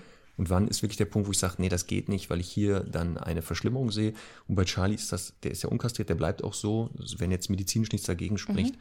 dass natürlich, wenn er draußen rumläuft, der den Urin der Hündin spannender findet als den der Rüden, dass der mal mit den Zähnen klappert, dass der manchmal bei bestimmten Urinarten, Sorten anscheinend etwas länger verweilt und dann so eine kurzfristige Taubheit mal kurz hat. Mhm. Da das aber genau so bleibt, ähm, lassen wir den das, das ausleben. Aber genau, alle nächsten Schritte unterbinden wir, weil da bin ich auch vorsichtig, weil ich glaube, also ich hatte mal einen achtjährigen Rüden aus einer äh, Zucht, der als Deckrüde da eingesetzt wurde. Dann hatten sie den kastriert, weil sie den nicht mehr wohl brauchten. Und jemand hat sich den angenommen und ähm, der war sehr, sehr unverträglich mit Rüden, weil der halt knapp acht Jahre wusste, worum es geht mhm. ähm, und dazu neigte. Deswegen wäre ich da auch vorsichtig, diese Theorie, ja, einmal muss er ja mal decken, dann ist der vielleicht entspannter. Ja. Also da wäre ich auch sehr vorsichtig. Ähnlich wie bei Menschen, nicht alle leben dieses Bedürfnis aus und sind ja trotzdem jetzt nicht stark frustriert oder ähm, irgendwie laufen da gestört durch die Gesellschaft. Oder? Ja, ähm, das ist vielleicht auch nochmal ein Thema. Äh, es gibt ja auch Studien, die gemessen haben bei Menschen, also bei Männern in Führungspositionen, dass die erhöhten, erhöhte Testosteronwerte haben. Oder auch bei Fußballern, glaube ich, wurde das auch gemacht, nachdem die halt Tore gemacht haben und so, dass der Testosteronwert äh, steigt. Und ähm, das ist ja halt genau so eine Sache, die man schon ein bisschen auch auf den Hund übertragen kann und auch auf die Erziehung. Denn ähm, da ist es ja halt gerade so ein wichtiges Thema. Wir verweisen nochmal auf Folge 1. Ähm, klare Regeln und Strukturen und Grenzen und Konsequenz sind halt für den Alltag, also außerhalb dieser Begegnungssituationen zum Beispiel, super wichtig, damit der Hund einfach ähm, im Alltag einfach auch für sich das Gefühl hat, der ist äh, nicht der Nabel der Welt, sondern eben im Status so irgendwo im Mittelfeld angesiedelt. Denn ähm, Sexualität ist einfach Statussache und es gibt so den schönen Satz, Erfolg macht sexy. Und das ist bei Hunden halt genauso. Also in dem Moment, wo die sich halt äh, mit Konkurrenten so ein bisschen bepöbeln dürfen und äh, immer wieder halt Erfolg bei Hündinnen haben und da ja äh, an denen schnüffeln und lecken dürfen und so, ähm, das ist halt natürlich ein Punkt, der dazu führt, dass sich das für sie mehr lohnt, aber natürlich genauso ähm, eben auch im Alltag, ne, zu sagen, äh, ich habe zu Hause alle Rechte, ich tanze auf der Couch rum, ich muss nur einmal lieb gucken und dann kriege ich irgendwie Kekse. Äh, ich kann meine Menschen in allen Entscheidungen beeinflussen. Das führt natürlich dazu, dass der Hund sich einfach wichtiger fühlt und dementsprechend auch ähm, die Sexualität, also sein Bewusstsein für Sexualität, für Macht ein bisschen höher ist im Zweifel. Und deswegen ist es halt auch da so wichtig, wirklich konsequent zu erziehen. Ja, was nämlich auch viele ähm, falsch sehen, ist, äh, Testosteron ist nicht nur das Sexualhormon, das ist das Hormon des sozialen Erfolgs. Und deswegen kommt es zu so Effekten, dass ähm, wenn man erfolgreich eine Auseinandersetzung gelöst hat für sich, dass auch ein Testosteronschub ähm, stattfindet und man sich dann anders fühlt, als wenn man der war, der die Niederlage erlitten hat. Ähm, und ganz wichtig, dass Rüden den Großteil zwar über die Hoden produzieren des Testosterons, aber ein kleiner Teil auch über die Nebenniere geht. Ja. Und das zu dem Effekt führt, dass auch kastrierte Rüden dieses Erfolgserlebnis haben und oder auch noch teilweise Sexualverhalten zeigen mhm. können. Also gerade, ich habe viele spätkastrierte Rüden kennengelernt, die waren ein bisschen sexier als genötigt und nach einer Kastration trotzdem immer noch ähm, sich sehr rüdenhaft verhielten, Interesse an Hündin hatten und es auch dazu Verpaarungsversuchen äh, kam. Also wirklich mit äh, Penetration und so weiter. Mhm. Es kommt dann nicht mehr so richtig zum Hängen, aber ähm, das voll ausgelebt haben. Das war für die Halter so widersprüchlich, weil sie gesagt haben, ja, aber der ist doch kastriert. Ja. Sag ich, ja. Aber ein bisschen Testosteron hat er trotzdem. Ne? Das ist halt oft, finde ich, ähm, dass Hunde sexuell motivierte Verhaltensweisen zeigen, also was weiß ich, sich da sexuell imponierend wälzen oder so. Und ich dann das erkläre, dass das jetzt sexuell motiviert ist und dann kommt sofort, ja, der ist aber kastriert. Und da muss man auch dazu sagen, dass ja Sexualität irgendwann auch ähm, im Kopf stattfindet. Das heißt, im, im Zuge der Pubertät wird das quasi über Hormone gesteuert. Also, dass man halt jetzt äh, irgendwie einen Menschen oder auch Hund eben zum Beispiel sexuell attraktiv findet oder mal irgendwie so einen Flirtversuch macht, das steuern ja am Anfang die Hormone, weil es ja sonst nie dazu kommen würde. Irgendwann ist dieses Verhalten aber gelernt und ritualisiert im Kopf festgesetzt. Und dann kannst du noch so viel kastrieren, äh, dann ist es natürlich eben einfach gelernt. Und das ist der Grund, warum eben bei Hunden, die meistens nach der Geschlechtsreife kastriert wurden, dann eben auch solche Verhaltensweisen bestehen bleiben. Meist natürlich ein bisschen gedämpfter, aber grundsätzlich ist das ja eben genau das, wo man sieht, das macht nicht alles gut. Das ist nicht das Allheilmittel. Nee, und zum Thema Kastration, das hm. hast du ja gerade erwähnt, passt übrigens folgender Gag. Jetzt aufpassen, es ist schon wieder Witzezeit. Ähm, und zwar folgendes. Raucht Ihr Hund? Nö, wieso? Dann brennt Ihr Haus. Also äh, der Hund ist zu Hause, hm. da kommt Qualm aus. Okay. Habe ich nicht, ja. Hm. hm. Ja. Ja. Also wenn du, du musst schon mitmachen, Conny, du musst schon, du darfst jetzt nicht, wenn ich sage, es kommen Witze, geistig woanders sein. Ich sehe das. Du ich bin total bei dir. Ich habe nur überlegt, ob so schlecht ist oder ob ich ihn nicht verstanden habe. Das lassen wir die Community entscheiden. Auf jeden Wieder Fall. Die Qualität dieses Witzes.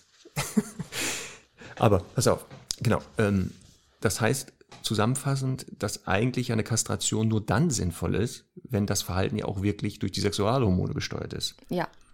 Das heißt, im Umkehrschluss, alle anderen Verhaltensweisen, die nicht direkt damit zu tun haben, würden nämlich ihn nicht beeinflusst. Und da kommen wir mal dazu, wo eine Kastration, haben wir ja schon gesagt, also übersteigerte Sexualverhalten, Hypersexualität, ähm, wenn das das Verhalten also ausgelöst ist durch die Sexualhormone, dann echt macht das wirklich Sinn. Mhm. Das zweite wäre, wenn man leider einen Hündin oder einen Rüden hat, der gerade im Thema Sexualität übermotiviert ist und dann zum Streuen neigt. Ja. Also wirklich zu sagen, okay, hier könnte eine läufige Hündin in der Nähe sein und dann wirklich auch die Augen quer stehen hat und wegläuft. Einfach ja. konstant wegläuft. Nicht, weil er unterfordert ist oder jagen geht, sondern wirklich massiv äh, auf Freihausfüßen unterwegs ist. Bei der Hündin ist das seltener, aber aufpassen auch hier an die Hündinbesitzer, unkastrierte Hündin, zweimal im Jahr neigen die auch dazu, ne? weil ja. die ja sagen, wenn der Berg nicht zum Propheten kommt, kommt der Prophet zum Berg. Und dann latschen die auch manchmal los. Mhm. Und das wäre auch etwas, ähm, auch wieder so ein Stichwort Haltungsbedingungen. Also wenn leider Leute einen unkastrierten Hund haben und aufgrund der Haltungsbedingungen oder der eigenen Persönlichkeit das nicht hinkriegen, aufzupassen, dass das nicht passiert, wäre das wieder eine Möglichkeit zu sagen, okay, dann ist Kastration doch leider das kleinere Übel, weil dann das Verhalten weg wäre. Ja. Streunt Semmel? Nein. Streunt die noch? Die ist ja kastriert. Ach so, ja, dann. Die streunt maximal zum Jagen. ja. da auch genau. Ja, ja, das ist doch nicht schlimm. Man muss ja auch mal Hund sein, ne? Ja, genau. ähm, ja, Marc, wir haben vorher über äh, nochmal über Pubertät geredet. Ich möchte das damit vielleicht noch hm. abschließen. Ähm, wir haben ja im Tierschutz manchmal so Hunde, die früh kastriert wurden, die so ganz schlaksig, starksig dahin gehen. Äh, und das sieht man oft eben, dass das Frühkastraten sind aufgrund ihrer Körperlichkeit, sage ich jetzt mal. Ähm, und das hat auch einen biologischen Grund, nämlich äh, leitet die Pubertät quasi äh, das Schließen der Wachstumsfuge ein. Das heißt, äh, die Röhrenknochen, die wachsen und schießen in die Höhe und irgendwann Ding Dong klopft die Pubertät an und dann schließt sich diese Wachstumsfuge und auch das Wachstum der Röhrenknochen wird eben gehemmt. Und dazu kommen, dass auch eben die äh, Muskelkraft ein bisschen verstärkter wird, dass die äh, Gelenke und Sehnen alles, also so ein bisschen anzieht. Das kennt man ja auch von Menschen, ähm, wo man sich, wo man so das Gefühl hat, den habe ich ja gerade noch gesehen, da war der ein Kind oder die und jetzt plötzlich wird die einfach von der ganz, vom ganzen Körperbau ein bisschen erwachsener und so ist das bei Hunden genauso. Ähm, wenn jetzt eben vor der äh, Geschlechtsreife kastriert wird, dann ist es einfach so, dass äh, die Hunde eben diese Wachstumsfuge sich nicht wirklich schließen kann, weil der, dem Körper da kein Signal gegeben wird. Und dann schießen die in die Höhe und hören nicht mehr auf. Und dann haben die halt oftmals so eine wirklich eben, ja, ich sage jetzt mal schlechte, also keine so in sich ruhende Körperlichkeit, sondern sind halt irgendwie so stark sind eben so dahin.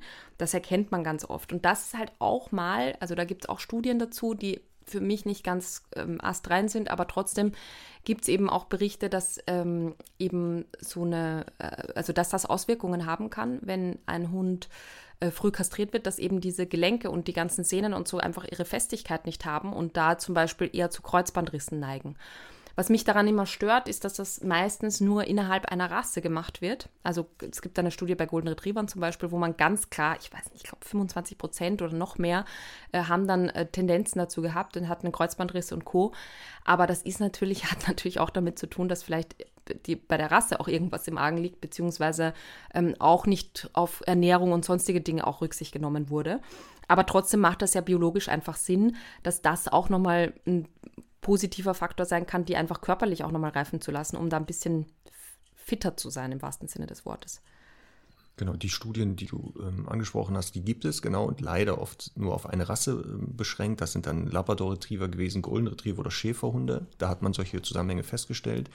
Ich glaube aber auch außerhalb dieser Rassen wird das Phänomen auftauchen, weil gerade Testosteron für Bindegewebe, Festigkeit, Muskulatur, Sehnenbänder ähm, die verschalten sich anders und ähm, auch die Robustität der Knochen, ähm, was du gesagt hast, dann die, äh, das Stoppsignal an den Röhrenknochen, weil ein Knochen ist einer bestimmten Länge berechnet worden, damit er perfekt auf einen anderen sitzt im Gelenk. Ja. Ähm, und das, wie gesagt, nach einer Kastration oder durch eine Kastration zu massiven Problemen im Bewegungsapparat führen kann. Wenn der Hund die nicht eh schon hatte, dann bekommt.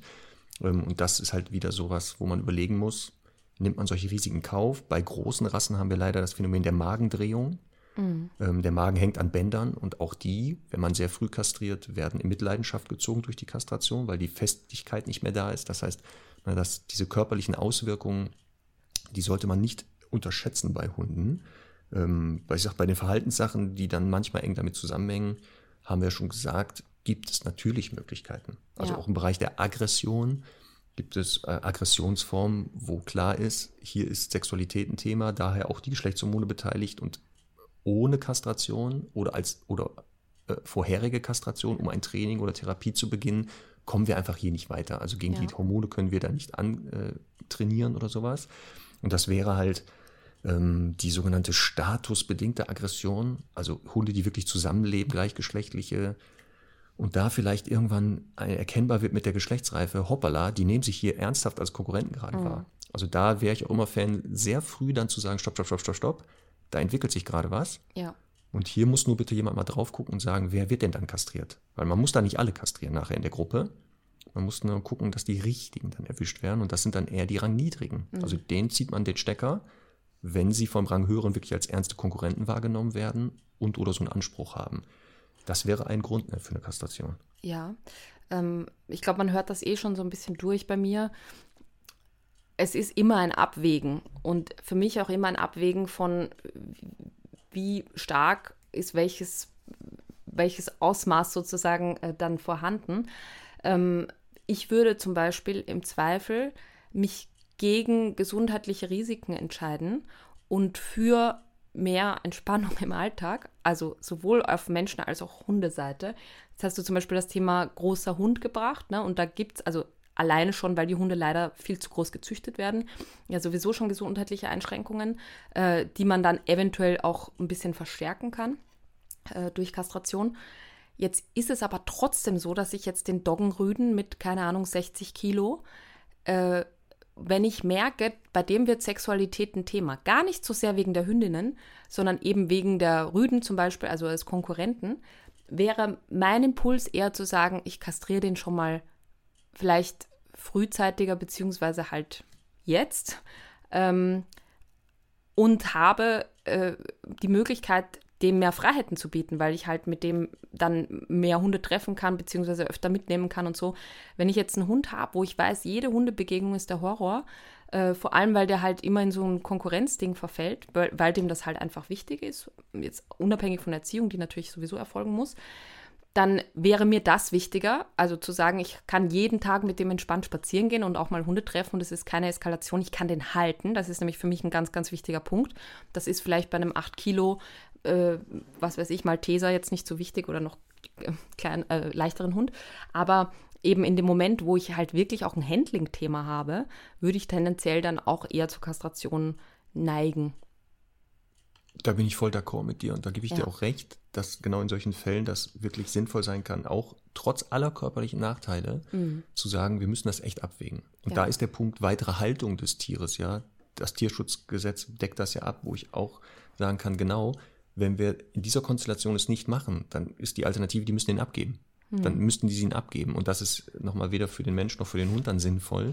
Auch vor allem nach vier, fünf Jahren. Also wenn da jemand leichtfertig seinen Hund abgibt und sagt, ach, weißt du was, nächster, ja. das wäre für mich schon skurril. Dann wird der Punkt aber Nachsorge spannend. Weil den wird, der wird bei dem Thema Kastration sehr oft auch von den Tierärzten äh, mangelhaft besprochen mit den ähm, ähm, Haltern der betroffenen Hunde. Also die Nachsorge bei den Tierärzten meistens ist eine Wundversorgung, die findet noch statt, da wird nochmal geguckt. Aber ähm, eine richtige Nachsorge heißt ja auch, dass man sagt, genau diese ganzen Einschränkungen eventuell im Bewegungsapparat, die entstehen mhm. können. Darum muss ich mich kümmern. Das kann ja. bedeuten, regelmäßig Physiotherapie, Osteopathie, ähm, den Tierarzt immer mal wieder draufchecken, gucken zu lassen, entwickelt mhm. sich was, können wir das nicht auffangen. Es ähm, bedeutet auch ähm, eine Ernährungsumstellung, haben wir ja gesagt, als Nachsorge. Ja. Ne, dass gerade hier man gucken muss, man muss jetzt ein Futter finden, was weniger Energie hat, aber die anderen Nährstoffe und äh, Zusatzstoffe bleiben in gleicher Menge ähm, geistige Beweglichkeit, weil auch das ja ein Thema sein kann. Ne? Also, mhm. äh, weil da gibt es auch Studien, dass kastrierte Hunde schneller zu Demenz neigen als äh, nicht kastrierte. Deswegen das kann spannend. das auch sowas sein, dass man sehr früh ähm, schon anfängt. Da haben wir das Thema Beschäftigung ja schon äh, mehrfach erwähnt. Das kann so einen Prozess ein bisschen verlangsamen oder verzögern. Ähm, und auch gesundheitliche so ähm, Untersuchungen beim Tierarzt, eine hatte ich schon gesagt, ähm, regelmäßige Kontrolle der Schilddrüse, weil sie erfahrungsgemäß eine Unterfunktion bekommt. Und bei Hündinnen, aufpassen, ähm, auch ähm, das immer wieder, jetzt bei unkastrierten Hündinnen, ne? also was man mit unkastrierten Hündinnen machen sollte, ist, dass man natürlich regelmäßig das Gesäuge dann abtasten mhm. muss, weil ja auch hier ein Zusammenhang zwischen den Geschlechtshormonen ist und ähm, Veränderungen. Ähm, das wenn bei Frauen lernen das ja relativ früh, also mhm. die Halterin, wie man sich selber da abtastet und so ähnlich ist das dann bei den Hündinnen. Zur Not lässt man sich das einmal vom Arzt zeigen, worauf man da achten muss. Ne? Ähm, aber wie gesagt, genau, das wären so Sachen, wenn man kastriert, dann muss man aber auch Nachsorge bitte betreiben mhm. und sich bewusst sein, was löse ich hier eventuell aus.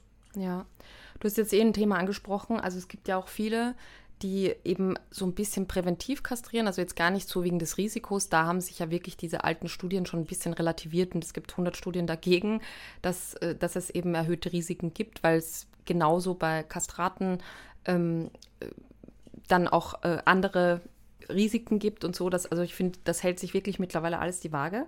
Aber ähm, es gibt ja dann doch immer wieder auch äh, Menschen, die ihre Hunde kastrieren, weil sie halt sagen, ähm, die, die sind dann immer so scheinträchtig, beziehungsweise Schein, zeigen Scheinmutterschaft und so weiter. Und da muss man auch ganz klar sagen, das gehört ja einfach dazu. Das ist einfach normal, dass ein Hund nach der Läufigkeit, so 63 Tage ungefähr, wenn dann die Welpen kommen würden, äh, hier einfach Verhalten zeigt, dass eben, also der tut so, als ob einfach Welpen kommen würden oder da, da sind. Und da finde ich halt, ähm, ist, wäre ein Argument für die Kastration, wenn das Verhalten des Hundes wirklich extreme Ausna Ausmaße annimmt, also der Hund dann wirklich Tage oder Wochen lang einfach lethargisch ist, es extreme hormonelle Schwankungen gibt, vielleicht immer wieder einfach die Gesäugeleisten entzündet sind und so weiter. Wenn das so ein konstantes Thema wird, würde ich auf jeden Fall eher dafür sprechen. Ähm, wenn das aber jetzt ganz normale eben Muster sind, also man kennt das ja auch PMS bei Frauen und so, das sind halt einfach hormonelle Phasen, die gehören einfach dazu. Da ist es halt wichtig, dass man den Hund auch gut beschäftigt und nicht so in seiner äh, Lethargie da verfallen lässt. Aber das sind halt für mich immer wenig Argumente dafür. Da muss man jetzt auch sagen, also ich glaube, bei Frauen, bei Menschenfrauen, ich glaube, jede neunte Frau erkrankt irgendwie an Brustkrebs im, im Leben. Und trotzdem präventiv jetzt die Brust zu entfernen lassen, machen die wenigsten. Es ist jetzt ein heikles Thema natürlich, weil das tatsächlich ja manchmal vorkommt und so und vielleicht auch nicht so vergleichbar ist. Aber ich finde halt einfach, wenn man das, also wenn man da jetzt eben sagt, okay, ich muss präventiv einfach irgendwie äh, Organe entfernen, um irgendwelche Dinge nicht entstehen zu lassen, das finde ich persönlich eigentlich nicht ganz angebracht, muss ich sagen. Und wäre auch nicht äh, durch Paragraph 6 Tierschutzgesetz äh, übrigens ja. in Deutschland mhm. und in, der Schweiz, äh, in Österreich gedeckt. Denn ich darf ein Organ nicht entnehmen, provisorisch, weil ich glaube, es könnte sich ähm, verändern. Es darf nur entnommen werden, wie gesagt, wenn es erkrankt ist. Ähm, dass es trotzdem gemacht wird, hat halt andere Gründe. Das wird dann anders argumentiert. Ähm, aber genau ähm, diese Studie nochmal, die da ganz oft rangenommen wird, die ist aus den 70er Jahren. Mhm. Die ist veraltet, also die ist völlig veraltet. Ähm, und da, wie gesagt, wer, wenn die Hündin, also wenn bekannt ist, da sind Vorerkrankungen und oder in diesen Linien ist etwas, ja dann bitte so früh wie möglich kastrieren, wenn diese Erkrankungen durch äh, Sexualhormone bedingt sind, weil natürlich je länger das Hormon auf das Organ wirkt, desto eher kann sich das verändern. Aber also wenn das nicht bekannt ist in den Linien, dann würde ich sagen, warum? Also das ist genau, was du gesagt Total. hast. Also da ist weder ein medizinischer Grund noch rechtlich ist das abgedeckt ähm, rate ich auch immer ab. Also wenn ich das höre, die Hündenbesitzer, ich frage, sind die, ist sie kastriert? Nee, noch nicht. Dann frage ich, okay, planen Sie das? Ja. Darf ich mal bitte fragen, warum? Mhm. Und das Spannende ist genau, ähm, wenn du Hündenbesitzer fragst, warum eine Kastration durchgeführt wurde oder wird, oft sind das medizinische Gründe, Prophylaxe, beim Rüden seltener. Beim Rüden werden eher Verhaltensgründe genannt. Das stimmt. Weil der irgendwas zeigt. Das ist auch ja. sehr spannend das ist schon die Motivation. Also bei der Hündin ist es eher diese körperliche, ich will, dass die gesund bleibt und äh, länger lebt. Ja. Und beim Brüden ist es eher, ja, der nervt. Der soll jetzt aufhören mit dem genau. Blödsinn. Da ist die Wertigkeit vielleicht auch des Geschlechts spannend.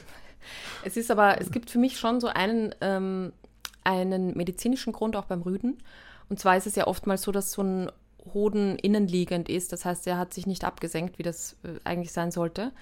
Und dann ist es wirklich so, dass der da drinnen so vor sich hin köchelt und schmort und oftmals einfach auch viel mehr Hormone produziert, als vielleicht ursprünglich angedacht sein sollte. Und da ist es halt so, sowas würde ich immer kastrieren. Und da würde ich tendenziell, außer vielleicht ist es ein wahnsinnig unsicherer Hund, ähm, tendenziell auch wirklich dafür sorgen, dass dann gleich beide weg sind, weil äh, ja, ähm, da, da jetzt nur den einen rauszuoperieren, finde ich halt nicht so sinnvoll. Wie gesagt, das wäre für mich so ein medizinischer Grund auch beim Rüden. Natürlich auch, wenn jetzt Prostata-Geschichten äh, und sowas kommen, alles auch natürlich äh, immer ein medizinischer Grund und kein verhaltenstechnischer Grund. Genau, also sobald es wirklich diese medizinischen Gründe sind, die du genannt hast, ob das der Kryptorchismus, also dieses mhm. der Hoden oder beide Hoden verbleiben in der Bauchgegend oder in der Leiste, da gehören die einfach nicht hin. Ja. Die Natur hat ja nicht umsonst die so ein Behältnis außerhalb des Körpers konstruiert. Ja. Da gehören die nämlich rein, weil die Temperatur da besser ist als drinnen. Ähm, oder genau Prostata-Problematiken, dann diese Perianaltumore und so. Das sind alles Gründe, da, da, diskutiere ich auch gar nicht mit den Leuten. Also wenn sowas ist und der Tierarzt ja. das schon zu drängt, sage ich genau, da hat ihr Arzt genau recht. Ja. Ähm, aber wie gesagt, das, da brauchen wir gar nicht drüber reden, aber diese Verhaltensgeschichten halt. Weil da, wie gesagt, ist das Wissen und das ist ja das, das Blöde das Thema Kastration wird ganz oft gemacht, ich habe Platz zwei in den OPs. Aber Wissen darüber, was das Verhalten mhm. und so ist, Studien sind sehr, sehr rar gesät. Ähm, ja. Da wünschte ich mir so in den nächsten 10, 20 Jahren, dass das noch verstärkt gemacht wird, also mhm. dass noch viel mehr geguckt wird. Gerade das, was wir jetzt so sagen, bei Jagdverhalten würden wir eher dazu raten oder nicht. Das mhm. sind so eher Erfahrungswerte ganz oft. Das sind einfach ähm, jetzt über die lange Zeit, die wir mit Hunden verbringen und Menschen oder mit Kollegen und ähm, anderen Trainern oder so reden. Aber es gibt da nicht so richtig, wo du sagst, das hat hier richtig Hand und Fuß. Mhm. Und da muss noch viel mehr gemacht werden. Wie gesagt, ja. weil gerade wenn es ein Verhaltensgrund ist, wie, ich erfinde mal jetzt, haben wir schon gesagt, eine Unsicherheit, Angst. und die wollen den Hund kastrieren lassen. Mhm. Und da versuche ich die wirklich die Leute abzubringen. Ja. Also ich versuche alles, Definitiv. dass sie es nicht machen. Deine Kamera begibt sich hier gerade auf ja, Wanderschaft. Ich habe die hier an der Blumenvase gelehnt und ja, ist nicht ganz stabil. ähm, was ich noch sagen wollte, Marc, äh, kennst du das auch, dieses Argument, dass ähm, Menschen oft sagen, wenn ich den kastrieren lasse, dann wird der nachher so lethargisch. Ja, ja. Mhm. Das ist oft kontra, also eher so ein Grund. Ja. Nee, ich will den nicht kastrieren lassen, genau, weil ich glaube, der, der wird so eine Schlaftablette. Ja. Bei einigen, wo ich denke, ja, das wäre schön, ja. wenn das so wäre. Ähm, aber auch hier ist das wieder sowas. Ja, der Stoffwechsel durch die Kastration, haben wir gehört, geht runter. Und das kann bei einigen dazu führen, dass die natürlich weniger Energie haben und dadurch etwas ruhiger sind. Aber ich hatte noch keinen Fall, noch keinen einzigen Fall, Kunde kommt mit Hund auf die Wiese, wo du denkst, der Hund leidet anscheinend unter einer Hyperaktivität also der ist wie so ein Duracell-Häschen da am Rumeiern. Und nach der Kastration wird er nicht der tiefenentspannte Couch-Potato. Also das hatte ich noch nie. Naja, und ich finde halt, also was, die, was eigentlich dann passiert ist, dass der Hund endlich entspannt ist. Also dass alles so quasi, gerade wenn es jetzt Hypersexualität ist, dann einfach sich so ein bisschen die Waage hält. Das ist ja nicht ganz weg aus dem, aus dem Körper, haben wir ja eh schon besprochen. Aber dass man halt sagt, das, was vorher ist, ist eigentlich unnormal, weil der halt einfach zu aufgedreht ist und zu sehr das eine im Kopf hat. Und dann ist der halt entspannt, weil halt, weil er ausgeglichen ist. Und das wird oft verwechselt. Genauso blöd, wie ich dieses Argument finde, das Fell verändert sich dann, das wird dann so hässlich. ja, ja. ja, es stimmt ja, es wird sich verändern. Also ja. Testosteron, das hat, das hat ganz viel damit auch zu tun, ähm, verändert halt Fell- und Hautstrukturen. Mhm. Aber wenn das nachher der Grund wäre, dass jemand sagt, nö, weil der dann äh, plüschigeres Fell wieder hat, kastriere ich den nicht. Und ja. du siehst, der Hund leidet unter Sexualität mhm. oder zeigt eine zyklusabhängige Aggression. Bei Hündinnen gibt es das, dass die im Zyklus aber kernig unverträglich sind. Ja.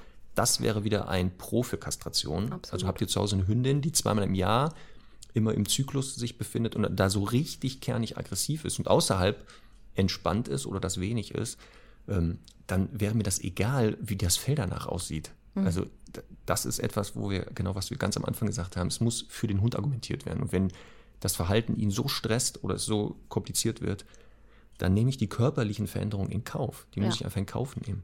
Ja. Absolut.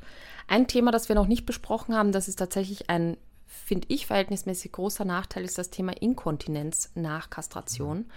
Ähm, Habe ich jahrelang leidvoll mitbegleiten dürfen bei Abby. Mhm ähm, ich habe die ja so mit, glaube ich, sechseinhalb Jahren aus dem Tierheim übernommen und ich bin relativ sicher, dass die abgegeben wurde, weil sie inkontinent war, weil die wirklich, ich würde behaupten, literweise Urin verloren hat. Also ist ein Ritschbeck äh, gewesen, die ist eine Ritschbeck-Hündin, die ähm, natürlich auch dementsprechend halt auch mehr Menge an Urin so in sich hat. Und ähm, die war schwer inkontinent. Ich habe das gut geregelt und letztlich auch dann also alles ausprobiert bei der von Homöopathie über diese klassischen Mittelchen und so und nichts hat wirklich gefruchtet, also nachhaltig.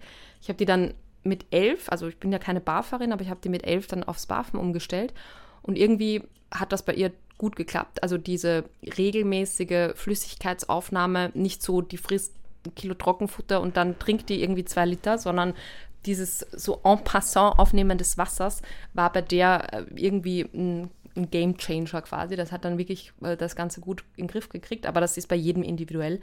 Ähm, ich will nur sagen, äh, das ist halt ein Thema, das kommt tatsächlich bei so rund 30 Prozent der eher großen Hündinnen vor. Das hat damit zu tun, dass so alles mm, im, im Körper natürlich eigentlich ja seine Position hat und wenn dann gewisse Organe fehlen, dann schwimmt die Blase da so rum und das führt eben dazu, dass sie ähm, ja einfach keine Stabilität mehr hat und deswegen halt dieser diese Schließmuskelprobleme einfach entstehen. Und das ist echt, also bei Hündinnen ein größeres Thema, bei Rüden eher seltener der Fall, aber insgesamt ähm, etwas, das wirklich auch als Nachteil äh, abgewogen werden muss.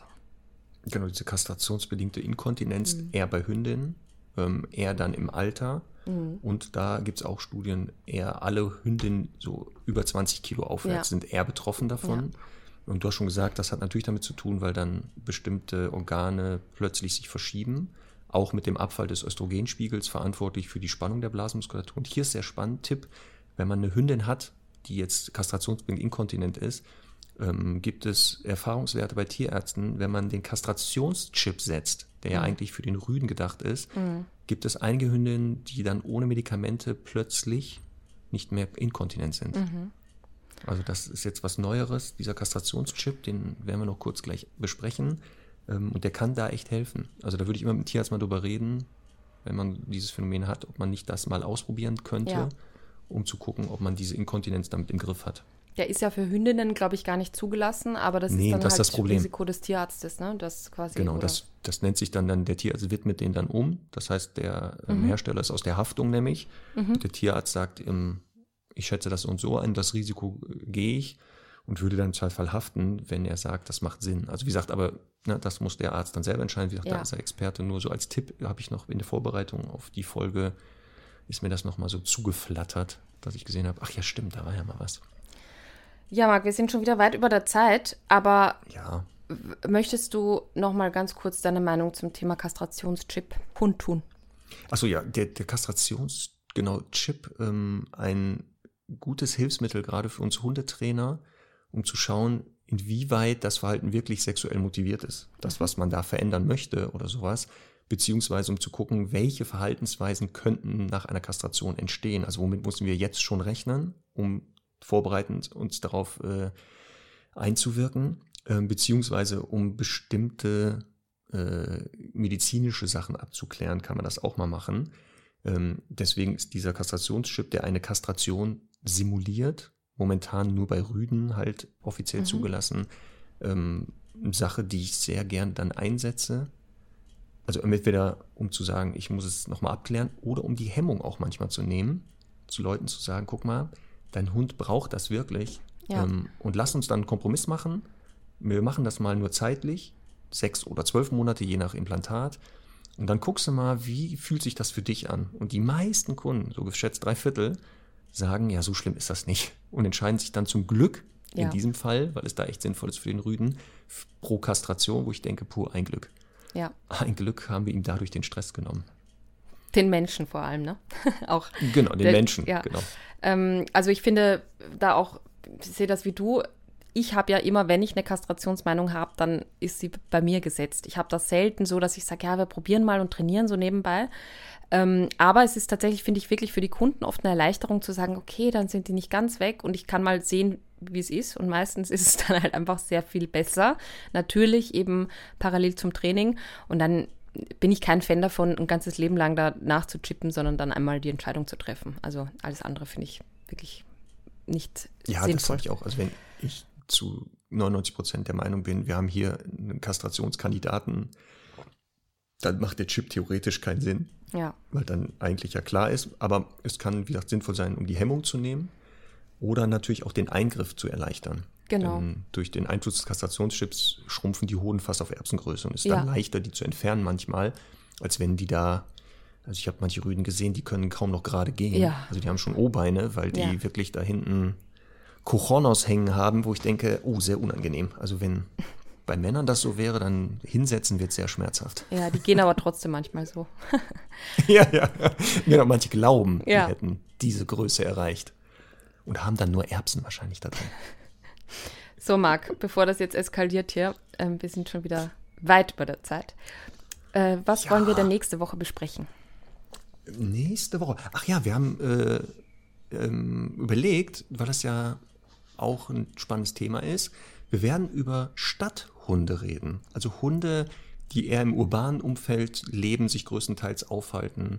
Was äh, bedeutet das für Mensch und Hund? Worauf müssen die achten? Was sind das für Besonderheiten im Gegensatz zu Hunden, die eher vielleicht auf dem Land leben oder sowas? Das ist, glaube ich, sehr spannend, weil das Ja. viele betreffen wird. Gerade so in Großstädten Berlin, Hamburg und Köln und so. Und Wien und das so? doch schon Unterschied. Ach so, ach ja, Wien ist ja auch noch da. Wie viele Ja. Einwohner habt ihr denn? Also insgesamt, glaube ich, zwei Millionen mit, mit dem äh, näheren Umland. Ich glaube, 1,7 sind es. Aber vielleicht ist Aber das auch schon ein bisschen älter. Aber ist- so ungefähr ja. zwei Millionen. Das ist schon fett. Dann Also da, ne? würde Wien auch als Großstadt gelten, glaube ich. Ich glaube auch. Definitiv. ja, das würden wir machen, oder? Ja, Was sagst du? da freue ich mich drauf. Ja, bin ich auch total gespannt, Super. was da Okay. auch so kommt. Ja, ähm, weitere infos nochmal. Wir, wir haben das jetzt mal ein bisschen angerissen, das Thema Kastration. Das ist sehr, sehr umfangreich. In die Shownotes werden wir noch ein paar Sachen verlinken. Auf jeden Fall. die No-Gos oder ähm, genau Pro-Kontra-Kastration oder sowas. Wir werden so ein paar Checklisten da reinstellen, Artikel oder so, wo wir sagen, die sind spannend. Dann könnt ihr euch noch mal ein bisschen damit ähm, beschäftigen. Im Zweifelsfall solltet ihr einen Hund haben, wo ihr fragt oder überlegt, ist eine Kastration sinnvoll? Ähm, dann nutzt auch gerne unser Netzwerk Ja. in Deutschland, Österreich, Schweiz, Italien. Ich glaube, demnächst auf Mallorca ist auch eine Partnerin. Da werde ich, glaube ich, mal ein Praktikum machen. Auf Ähm, jeden Fall. also stellt euch da vor mit eurem Hund und dann lasst bitte jemand drauf gucken, der sagt, ähm, was sind die Bedürfnisse des Hundes, was sind deine, macht das hier Sinn oder nicht oder besser Finger weg. Genau. Die Dogs Hundeschule in eurer Nähe findet ihr übrigens unter www.martinrütter.com slash Hundeschulen. Da könnt ihr eure Postleitzahl eingeben und dann werden euch eure nächsten Standorte angezeigt. Genau. Und äh, die Community postet gleich, also nachdem ihr das hier fein gehört habt, nicht während des Spaziergangs mit Hund. Ich hatte letztens wieder Kunden, die mir das erzählen, dass die, während die mit dem Hund unterwegs sind, Podcast hören. Da muss ich dann immer einen Schnauzgriff verpassen und sagen, pfui, zu Hause in Ruhe, wenn der Hund dann schläft, Genau. nicht während des Spaziergangs. Ähm, was wollte ich jetzt wieder hinleiten? Ach, der verdammte Impfstoff, ne? Mein Gehirn. Naja, Was also war die waren denn? mit dem Hund spazieren. Äh, Ach so, irgendwas soll die Community posten. Ach so, ja genau, ähm, euer Hund als Promi. Ja, genau. Das bin ich so gespannt. Ja, diese, die, die, der Hund und das Bild des entsprechenden Promis. Also fleißig posten, posten, sehr posten. gerne. So, Marc, ich so, verabschiede mich. Ja, Ja, Moment, eine Sache noch, bevor du dich verabschiedest. Ich frage gleich, wohin. Ähm, Podcast, falls euch gefällt, abonnieren, bewerten und anderen Hundemenschen weiterempfehlen. sehr Nicht gerne. vergessen. Ja, wir so, waren Conny, ja in du der musst jetzt los. Wir waren in der FAZ positiv erwähnt, gell? Ich bin ja wahnsinnig stolz. Da freue ich mich total. Ich Schöne auch. Grüße an der Stelle. Ja. Genau, schöne Grüße an den äh, Redakteur, der uns dort lobend erwähnt hat. Genau. Ich, ich Ja. hatte auch kurz einen Atemaussetzer, als ich das gelesen hatte. Ja, hat mich total positiv, gefreut. positiv. Ne? Genau. Aber du musst, bist, du bist auf dem Sprung. Ich, Ich bin ja, total ne? auf dem Wohin Sprung, geht's? genau. Ich, ich, Wohin geht's ich, gleich? Ich, jumpe gleich direkt in den nächsten Podcast. Ich bin zu Gast bei äh, meiner Autorenkollegin von Sulsa Brav. Die hat einen ADHS Family Podcast. Da geht es um ADHS bei Kindern. Und ich bespreche mit ihr, wie sinnvoll das denn da ist, ähm, einen Hund ins Haus zu holen oder nicht. Und bin schon ganz gespannt auf das Interview. Weißt du was? Diese Folge werde ich mir dann anhören, sobald die veröffentlicht ist. Ja, bin gespannt. Ich auch. Alles klar, Marc. Dann bis nächste Wir Woche. sehen und hören uns bis nächste Woche. Tschüss. Tschüss.